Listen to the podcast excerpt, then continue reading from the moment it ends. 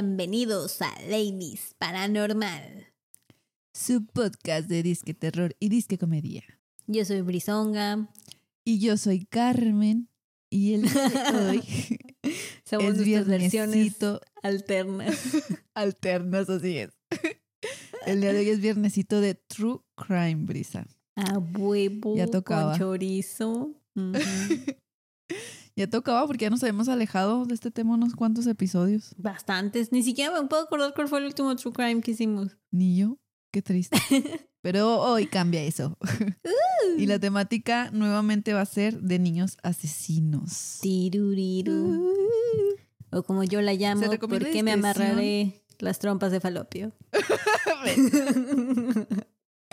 True that. Se recomienda discreción ya que este caso está pesado. Así que sean fuertes, amigos. Bueno, el día de hoy, Brisa, te voy yes. a platicar el caso de Derek Robbie. ¿Lo has escuchado? Who that? Nah, No, para nada. Perfecto. Para comenzar, ¿quién fue Derek Robbie? Cuéntanos, Karen. Derek Robbie, ay, dije como ocho veces el nombre. Nació Robbie. el 2 de octubre de 1988 en el condado de Steuben, Nueva York. Creo que se dice, eh, perdón si no. ¿Es niño? Tenía, sí, Ah, niño. Es hombre. Tenía cuatro añitos en el año de 1993 y era un pequeño muy alegre, activo, sociable y querido por todos. Oh, Así es, el 93. Qué lindo. qué buen año. Ay, sí, hermoso. Vivía con sus padres, Dale y Doreen Robbie, y su hermano menor de 18 meses, en ese entonces en una comunidad cerrada. Era bueno en los deportes y de buen comportamiento. Era muy conocido por todos en donde, en la colonia donde vivían. Y de hecho hasta su mamá llegó a comentar que no la conocían a ella por su nombre, sino como la mamá de Derek, porque tenía muchos, muchos Oh. amiguitos. Sí. Estuvo demasiado bien. Pues mira, nos situamos en el verano del 93. Yo ya había nacido, tú no. Qué loco. Ah, ¿Cómo Bueno, sabes? Las dos nacimos en el verano del 93. Pero ahí va ahorita específico Ah. fecha, entonces Ok, ok. yo ya había nacido.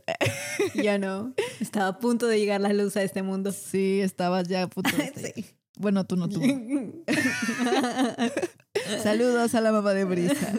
que qué bueno que no escuche este podcast. ya sé. Si no me, me mandaría a exorcizar o una cosa así, no sé. Ay, que, ni- que ni lo escuchen, por favor. Durante ese verano, Derek asistía a un campamento, al igual que la mayoría de los niños de esa comunidad, en el que realizaban actividades recreativas, jugaban, la pasaban bien. Y normalmente su mamá, Dale, llevaba al pequeño Derek a este lugar, el cual estaba tan solo una cuadra de su casa y solo tenía que caminar derecho para llegar. Qué conveniente. Sí. El lunes 2 de agosto de ese ah, año. ok, ya, ya vi. Si yo no había nacido. Ves, te dije, te dije. Yo, ya- yo tenía unos cuantos días de haber llegado a este Ah. mundo. Regrésate, Karen, regrésate. Ah, no te creas. Ay, tu mamá no, sáquese. ¿Y qué estás haciendo? bueno, el lunes 2 de agosto de ese año, a las 9.45 de la mañana, Derek tenía que irse al campamento, pero su pequeño hermanito estaba incontrolable, haciendo berrinches y al intentar su, su mamá calmarlo se les empezó a hacer tarde. El pequeño y dulce Derek le dijo a su mamá que él podía ir Mm. solito al campamento, que él sabía el camino. Entonces Dale, al ver el berrinche de su hijo menor y pensarlo por un momento, accedió, ya que como había mencionado, era muy fácil llegar al campamento, solo era una cuadra y no tenía que cruzar ni siquiera la calle, o sea, solo caminar. Literal. Ok. Pero Eran tenía los cuatro añitos. aparte. Bueno, eso sí. Sí, está muy pequeño. Este, eran los noventas y pues se consideraba un lugar seguro, o sea, ¿quién se iba a imaginar? Era solo una calle. pero bueno. Se despidieron, se dijeron que se amaban y Derek se fue. Oh. Ay, sí. Ya por la tarde de ese mismo día, Dale va al campamento a buscar al pequeño Derek y lamentablemente se enteró de que su hijo nunca llegó al lugar. Shit. Aterrada, corrió a la policía para hacer la denuncia correspondiente. Le resultó extraño a toda la comunidad que en un pueblo de 900 habitantes un pequeño niño haya desaparecido. Oh, no. Se conocían todos, entonces imagínate cómo lo sacó de onda. Pues sí, o que nadie haya visto nada. Ándale, lo que se me hace raro también es que el campamento no hubiera avisado a la familia que el niño nunca llegó. Porque digo, se supone que es algo co- que comúnmente hacen las escuelas americanas, ¿no? No sé si los Mm. campamentos sigan esa misma regla. Pero pues igual y pensaron que la mamá no lo llevó ese día, ¿sabes cómo? A lo mejor no creyeron que el niño se fuera solo. No sé, pero es que, o sea, si faltas o por cualquier cosa, marcan y preguntan de que, ah, ¿por qué faltó? ¿Todo bien, ni, ni, ni? Pero a lo mejor y como es un campamento de verano, a lo mejor es más relajado, me supongo. Mm, Podría ser. Pero bueno, la búsqueda de Derrick concluyó pronto. Ese mismo día, entre las 4 y las 5 de la tarde, tristemente su cuerpo fue encontrado sin vida, muy cerca del trayecto que se camina para llegar a su casa, de su Ay, casa al campamento. Sí, en un área boscosa entre arbustos y árboles en condiciones horribles. La culpa Tan solo que debe haber cinco minutos. su mamá. Sí, no manches. Oh. Bien feo. Tan solo cinco minutos de haberse despedido de su mamá de beso, Derrick ya había fallecido. Ay, no. Sí. La causa de muerte fue traumatismo craneoencefálico y asfixia. Fieles escuchas, lo que voy a narrar es muy duro, por lo que se recomienda discreción y Mm. pues en caso de que sean sensibles, se lo pueden brincar. Tú no tienes Yo opción, soy- lo siento. Yo, ah. Yo soy, yo soy sensible. Skip, Yo soy skip, skip. No, sorry. Bueno, aquí voy. Lo que hace uno para atrás. Primero, sí. O sea, voy a Sí. narrar lo que hizo el asesino. No. Primero tomó a Derrick del cuello y lo estranguló hasta que falleció. Después, con una roca bastante pesada, la dejó caer en la cabeza del pequeño en dos ocasiones. Le quitó su ropa, tomó una rama de un árbol y la introdujo en su ano. tomó What su lonche. fuck? Sí. Traía un plátano, el cual lo pisoteó con mucha rabia y lo dejó ahí aplastada. Muy raro. O sea, la deshizo totalmente. También este, traía el lonche un Kool-Aid color rojo y lo vertió en el cadáver. Acomodó el tenis del niño cerca de su mano izquierda y pues acomodó el cuerpo así de que como quiso. O sea, le movió un brazo y así. Ah, Este crimen conmocionó a toda la comunidad.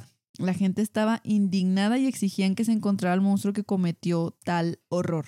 La culpa cayó sobre la madre. Incluso decían que debía ser, arrestra- que debía ser arrestada por haber permitido que su hijo se fuera solo.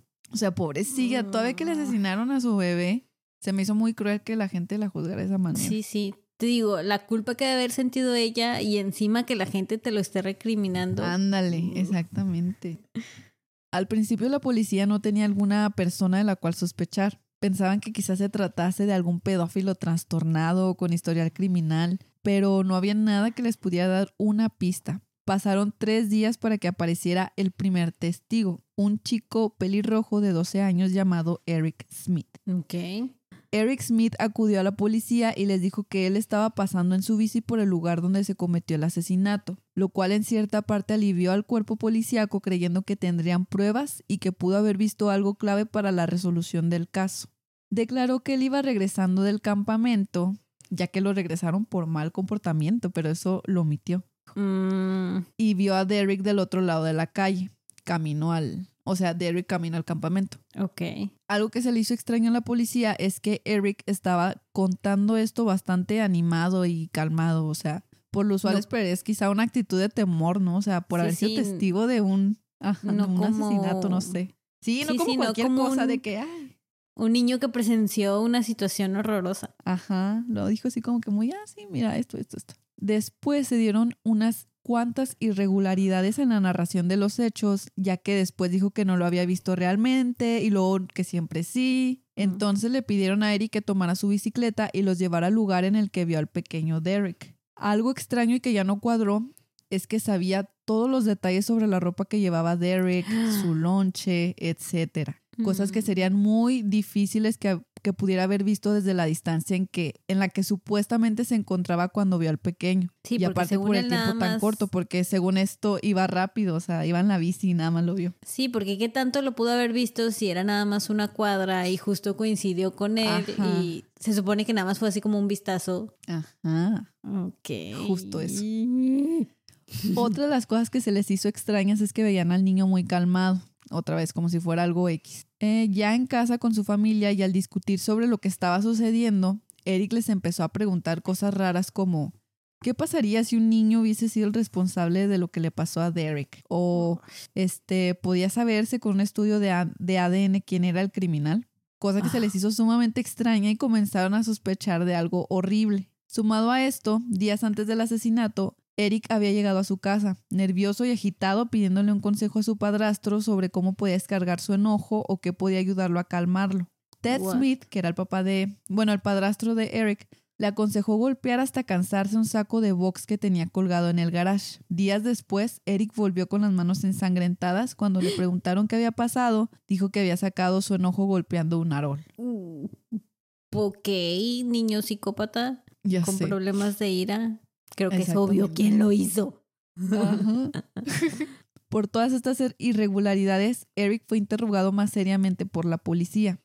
Por primera vez se puso nervioso y les dijo, creen que lo maté yo, ¿verdad? Los detectives notaron que le temblaban las manos y se le quebraba la voz. Ah, ¿verdad? Ah, ¿verdad? En un breve descanso de la charla le llevaron un vaso con la bebida roja Cool Aid, la misma que, había- que habían encontrado en la escena del crimen. Era una trampa psicológica en la que cayó. Eric la tiró al suelo y claramente el detalle no pasó por alto. Y te atraparon. Busted. Para todo esto, el pueblo también sabía los detalles del asesinato sobre el Kool-Aid y el plátano, por lo que una de las vecinas llamada Marlene, a quien se le había hecho extraño el suceso del plátano, decidió hacer una aportación en la investigación de este caso, eh, haciendo un pequeño experimento. Ok. La vecina decidió, sí, bien viva, decidió hacer sundays para varios chicos del barrio. Compró helado, nueces, jarabe y plátano Ay, y le sirvió a todos. Y cuando le tocaba a Eric, él solo pidió el helado y las nueces. Dijo que no le gustaba el plátano. Ajá. Y ya, pues la vecina pensó así que bingo. Y Ay. que le dio miedo. Odio los plátanos, por eso los piso después de asesinar. Ay, no manches, ya sé. no, ah, Ya. Creo que a este niño tiene algo raro. Todo esto se aclaró y se confirmó una vez que Eric decidió confesar el crimen que había cometido. Vamos a hablar así súper, súper resumido sobre la historia de este niño. Obviamente no se justifica para nada lo que hizo, pero pues escuchando No, lo no, que llegó a pasar podemos entender que ya tenía ahí problemas en su cabecita. Sí, sí, nadie que esté sano con una niña saludable hace ese tipo de cosas. Eric M. Smith nació el 22 de enero del 1980 en el condado de Steuben, Nueva York. Era un niño pelirrojo, con pecas, unas orejas con un aspecto diferente y usaba anteojos. Era el blanco perfecto de burlas por parte de los demás niños. Siempre iba en Pues su bicicleta solo porque no le gustaba irse en el autobús escolar porque lo molestaban Mm. y tenía una muy buena relación con su hermana Souls. Su hermana declaró que Eric quería hacer a los demás reír, no que se, no que se rieran de él, pero en el fondo Ah. sabía que se burlaban de él, lo cual lo lastimaba mucho. Sí, pobrecito. Tenía una relación complicada con su padrastro. Ted Smith siempre le decía que fuera un hombre y le exigía mucho. Nunca conoció a su padre biológico, lo cual generaba sentimiento de abandono en el niño. Entonces, pues podemos ver que la mayor parte del tiempo, en lo poco que llevaba de, de vida, él experimentó el rechazo de su padre biológico, de su padrastro, de los niños que le hacían bullying. Todo esto se acumuló y pues explotó en lo que ya les conté. En una entrevista que le hicieron a Eric ya de grande, él contó que originalmente no quería matar al niño, lo que quería era descargar toda la ira que tenía, pero que para que no lo acusara Derek de lo que había hecho, pues tomó la decisión de terminar con su vida. Sí, what the fuck. O sea, refiriéndose que su plan inicial no era matarlo, nomás Sí, ajá. darle, sacarle los mocos a más no poder. Ah. Sí, Mm. exactamente. La comunidad se solidarizó con la familia Robbie, ayudándolos con gastos del, del funeral, con comida, los ayudaron con entrevistas y todo. Eran, pues fueron muy buenos, pero yo no olvido que primero juzgaron a la señora. No Estuvo mal. Eh, Eric Smith fue tratado en el juicio como un adulto, fue declarado culpable de homicidio en segundo grado y sentenciado al periodo máximo disponible en ese momento para los asesinos juveniles en USA. Un mínimo de nueve años a cadena perpetua. O sea, podían pasar los nueve años y tener libertad condicional. Sin embargo, le fue negada diez veces. A pesar de que sí, de que los profesionales que lo han tratado han dictado que es notoria su mejoría. Pero, ¿tú crees que un asesino así pueda ser reincorporado a la sociedad? Ay, no sé, es lo que es lo que siempre nos preguntamos cuando vemos casos así de niños asesinos. Sí. Porque... Sí, porque, o sea, Su... Nos volteamos a ver las dos esperando que la otra respondiera. Esto de las videollamadas es complicado, amigos. Este, pues sí, porque como hemos dicho otras veces, no- bueno, no, eh, no me acuerdo cuál fue el primer caso que vimos, el de Mary, no sé qué. Sí, Mary. Que Ya no me acuerdo. Mary Ann, Mary tenía un corderito, no sé. Mary Poppins. Pero, a decir. de- Mary Poppins. Pero según yo le dijeron que hay cierta edad en la que se puede tratar a gente que Ajá. trae padecimientos mentales y se incorpora normales a la sociedad. Aún así se me hace muy, no sé, no soy psicóloga, pero sí me daría, o sea, si alguien llega y me dice, ay, de niño maté a un niño porque pues traía coraje y ya, yo sí diría, "Mm, ok, mm, hago para Sí, acá. de que, bye, sí. Pero es que aquí yo siento que sí pueden, sí, sí tendrían como que posibilidad de mejora siendo niños, pues. Digo, no deja de estar cabrón, pero contrario a los adultos, asesinos seriales y así, yo pienso que esos ya ni de pedo pueden ser reincorporados a la sociedad y es una tontería que quieran de que no, sí, ya se, este, se reivindicó lo que sea y ya puede salir. No, porque siento que ellos van a seguir y seguir y seguir haciendo lo mismo. Ah, los adultos, tengan- sí. Ajá, los adultos. Sí, Eso yo sí, no creo creo eso. que tengan como que mucha posibilidad de, de mejora. Pero en este caso yo siento que sí. Como quiera, está cabrón y lo que hizo no es cualquier cosa como para decir, ay, sí, 10 años y ya. No sé, es que no Sí, ya estás curado. Digo, por algo no lo han sacado. Ajá. Pero Pero, ah, bueno, no por sonar así insensible o no sé cómo decirte, pero a lo largo de todos estos episodios, nah, bueno, de lo que hemos visto de True Crime y lo que he escuchado en otros lados. O sea, sí estuvo gacha su infancia, pero tampoco tan gacha. No sé, no digo, no quiero sonar insensible, solo Sí. creo que hemos escuchado infancias peores. Sí, ya sé. Es que en unos, o sea, esto lo saqué de unas páginas de internet, de un documental y de un video de YouTube. Y en otros lados decía de que no estaba confirmado, pero hacían comentarios de que su padrastro abusó de él. Mm, es sí, un dato del que, del cual no estoy tan segura, por eso no lo incluí. Mm, sí, como que no hay pruebas. Pero más bien a eso le tiraría que hay algo más que no están diciendo o que no acabo de contar. O bueno, quién sabe. A lo mejor hay gente que ya nace con ciertos problemas y solo necesita Ah, un también. poquito para que los se empuje. Ándale. También eso puede ser. A lo mejor se le cayó a su mamá de chiquito. No lo sé. Pudiera ser. Yo me caí y no estoy tan mal. Yo también. Bueno, una niña me tiró. no manches. ¿Cuántos años tenías? Sí. Tenía como tres años o dos. Mm, Tenía como ¿Sabes? tres porque me acuerdo, pero me acuerdo así como en sueños. Y era una niña que me agarró así de que de volantín, me agarró de las manos y me empezó a girar y Ah. a girar y a girar y me soltó y ¡pah! me pegué en la cabeza. A la Yo el último- Yo recuerdo eso, y luego lo siguiente que recuerdo es ir saliendo del hospital con una radiografía y yo preguntándole a mi mamá, ¿ese es mi cerebro? Bueno, o sea, ¿esa es mi cabeza? A lo mejor en ese inter que no recuerdas brincaste de la línea, digo, del multiverso donde Cepillín sí decía Cepillín. Tal vez sí. Me este arrebató. Me arrebató mi vida esa niña.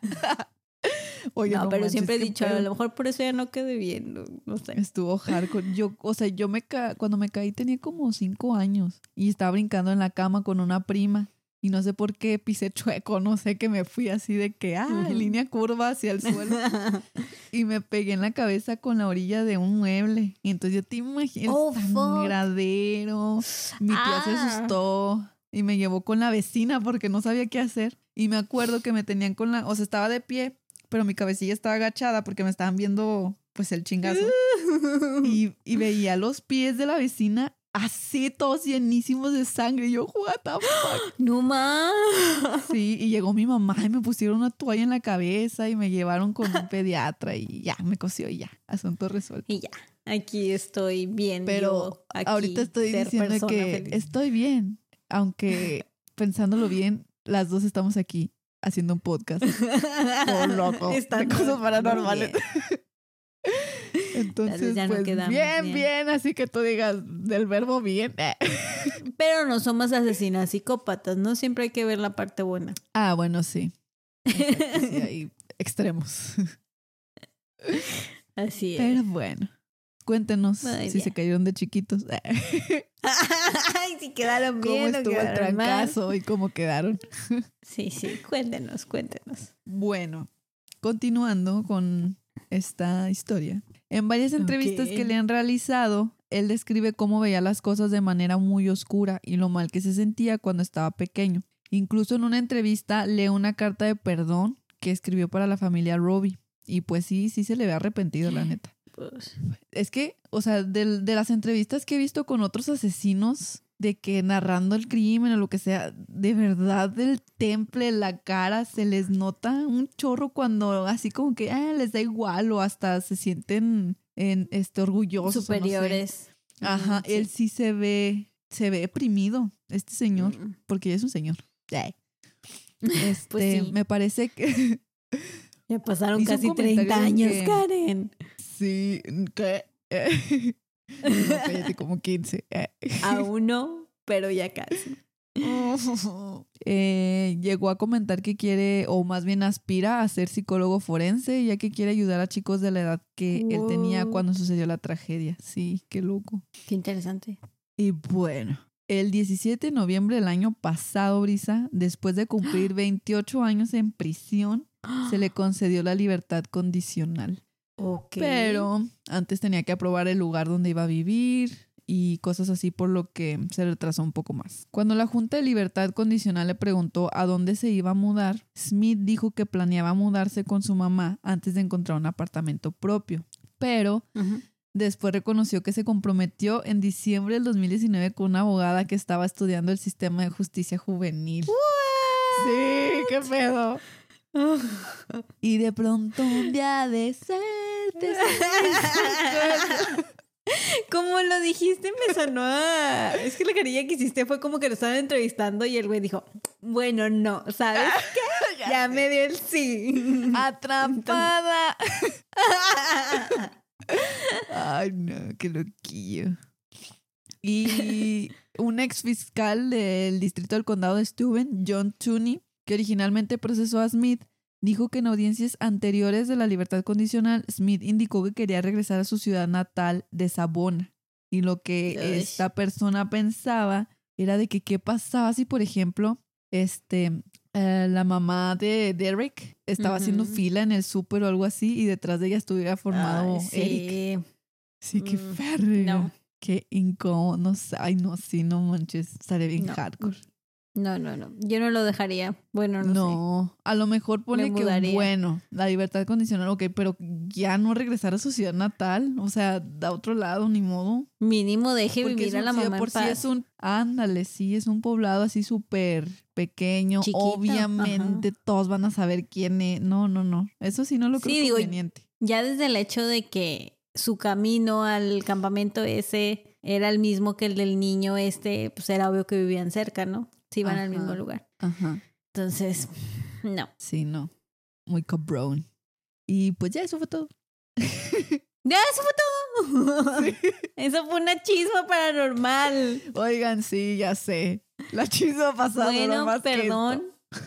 Pero esto fue una chisma paranormal. Ah.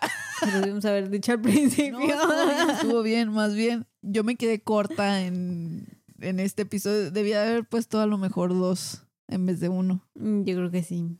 Pero bueno, Pero bueno. no pasa nada. Ay, pues qué cosa. ¿Sabes qué? Al principio pensé que Derrick iba a ser el asesino. Ah, Todo el tiempo que estuviste contando la historia de Derrick, dije, ¿y a qué hora, a qué hora le pasa algo malo y se vuelve loco y mata a ¿a otros qué hora se niños? cae de ¿A qué hora? Sí. no manches. Pero no, fue No. otro. El niño Cuatro asesino. añitos, sí. Pero bueno, a mí me impactó mucho el caso porque dije, fuck, o sea, a esa edad yo jugaba a los tazos. No sé qué ¿A los tanto 12? coraje o qué. ¿A los, a los 12 o a 13. los 4? Ah, no, a los 13. O sea, no sé qué tanto coraje o, ta- o qué tan grande Pues era sí. su sentimiento de, ay, no sé, como para haber hecho eso. No, no sé. Pues y- sí. y, y deja tú, o sea, se tardó días en confesarlo. Eh, Quería seguirle Sí. el juego a la policía de que, ah, seguiré lo siendo el vi. Ajá, pero no sé cómo siendo niño no lo perturbaba de noche, o sea, Ya sé. ay, no sé. Sí, Y sí, pues la hermana- pensar. en un niño de 13 años Haciendo con eso, tanto ajá. odio y rencor. Yo a los 13 años estaba en mi cuarto bailando We're all in this. Ah, Oye, Así que tú. analizaba mi ira. Este, era muy unido con su hermana. Y cuando pasó eso, pues la hermana también se quedó de que en shock. Y pobrecita, o sea, Pues estando sí. bien chiquita, porque tenían, tienen una edad así similar, le, le- la están entrevistando ella de que decía, es que es un buen chico, es mi mejor amigo, y empezaba a llorar. Y yo, Ah. ay, no. Y pues ya de Te digo, grande, hay al- Ujú. También, o sea, No, comentaba de que se sentía muy triste por Derek, de que es que, pues, yo sé que mi hermano le arrebató la posibilidad de na, na, na, este, y como, y dice, ahora siendo yo mamá, puedo sentir, o sea, no Ah, me pues sí. imagino, ajá, que le hagan algo así a mi hijo, y también me siento muy mal por la señora, y na, na, na, na. O sea, muy consciente la familia. De hecho, creo que no, no, no lo comenté, pero a la primera persona a la que le dijo Eric que había asesinado al, al niño fue a su mamá. Y su mamá lo llevó a la policía a Mm. que confesara. Fíjate. Sí, Pues sí, hasta eso, una familia muy, mm, pues sí, muy consciente. Porque Sí. también hay veces que digo yo, ¿qué pedo? O sea, como el episodio de Jeffrey Dahmer y pobrecita, la abuelita no tenía la culpa, pero ¿para qué lo acoge? Es una, ya, ya lo habían denunciado. Igual Ay, al- sí, no, hombre. Pasan. el otro, el payaso Pogo también, no sé con quién acabó viviendo. No, ¿verdad? Él no. No me acuerdo. Mm, El no. punto es que... Como que hago las todos- historias y todo, lo cuento y lo retengo por una semana y ya no lo puedo volver a contar porque se me olvida todo. A mí también. No, aparte ya hace, hace un año creo que. ¡Hola! Sí es cierto. Perdón. No, más, no, más de un año. Perdón por la tardense. Entonces, sí, el de Jeffrey Dahmer se me quedó más grabado Sí, porque a volví a escuchar más cosas de él. Ah, Pues bueno, Pero bueno. ya vamos. Como siempre, este segmento me ha deprimido. Ah, ya sé. A dormir. Son las que son las dos de la tarde para ti. Pero se puede dormir a cualquier hora, Brisa. Claro que sí, ese es el espíritu, Karen. Pues bueno, chicos, este, ahí les debo 30 minutos, se los meto en otro episodio, no importa. No, no, este es chisme, este es chisme paranormal. Pues sí, un episodio normal, no, un episodio que suponía que iba a ser normal se convirtió en chisma. ¿Cómo no? pues sí. Ni modo. Ni modo. Y pues bueno, cuídense. Eh, no, realmente así un consejo ya bien, sin mame. No sé si tengan ni, no, pues sí, verdad. Yo creo varios tienen hijos. Cuídenos mucho ahorita. Pues no, aquí nunca ha sido seguro. Como para decir, no se confíen. No, Ahorita está sí gacho, sus pues, pequeños y cuídense ustedes. pues sí, tanto de seguridad como mentalmente, Sí. ¿verdad? Pues oye, Así es. es difícil la situación. Para que no dejen de escuchar Ladies Paranormal. Así es. Cuídense mucho, se bañan, se lo tallan y se amarran De- las trompas de falopio. No se olviden de pasar por Instagram y Facebook, se me iba a olvidar. Estamos como Sí, sí, Ladies a mí también. Ni nos Dejen un mensajillo, Ah, sí, el episodio Sí, pasado nos dijimos. lo que sea. Salúdenos y pues ya está. Los esperamos el próximo like. viernes. Y acuérdense Ay, sí. que ya pueden calificar por Spotify. El episodio pasado también se nos olvidó decirles, pero califíquenos bien con Sí. cinco estrellas. Y si no, De- mejor no nos califiquen, ¿sí? Váyanse. No, no es cierto. Ay, cinco estrellas, no les cuesta nada, nomás mueven así el dedillo y ya, clic. El dedillo. Y, y ya que están ahí, le Sí. pican a la campanita para que activen sus notificaciones. Y Ay, ya me que siguen ahí, pues también dejen un comentario positivo. En Spot- sí, en Spotify se puede, ¿no? ¿O era en Amazon? ¿Se pueden dejar comentarios? En ah, en Apple Podcast. Podcast. Pueden dejarnos una reseña también. Sí, pongan de que Por no, favor. pues Que extrañamente entramos y salimos del top 200 de Spotify de comedia. No sé cómo, pero pasa y toda esa gente que logra que pase, Gracias. déjenos una reseña. Pues de perdido pónganle, pues se tardan dos años en subir episodio, pero son buen, son chidas. Eh, pero sé. entretienen. Y pues bueno. Igual, Bueno. sugíranos que quieren escuchar en los próximos episodios. Ya tenemos la lista, como quiera. No les vamos a hacer Pero caso, díganos. pero ustedes No, no es díganos. cierto. No, sí.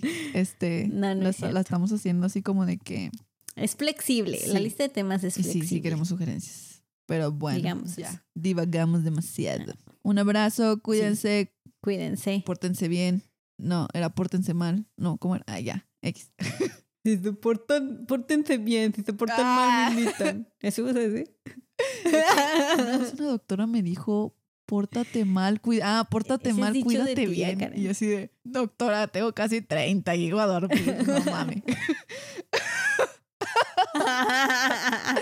Pero bueno. bueno, también va por dicho de tía. ¿Eh? También ese va por Sí. dicho de tía de... Ah, Que se quiere la ver está muy cool. grande ya, por eso yo que, ay, qué risa. Ay, que, ay, ay, ya quiero llegar a dormir. Bye. Ah, no. Un saludo. No, me cae muy bien, es muy buena onda. O sea, es muy buena onda, de verdad. Imagínate si te cayera mal. No, ya pues sé, no. ¿verdad? Ya, sé, Ya, no, vámonos. estoy Haciendo mensadas. Gracias por nada.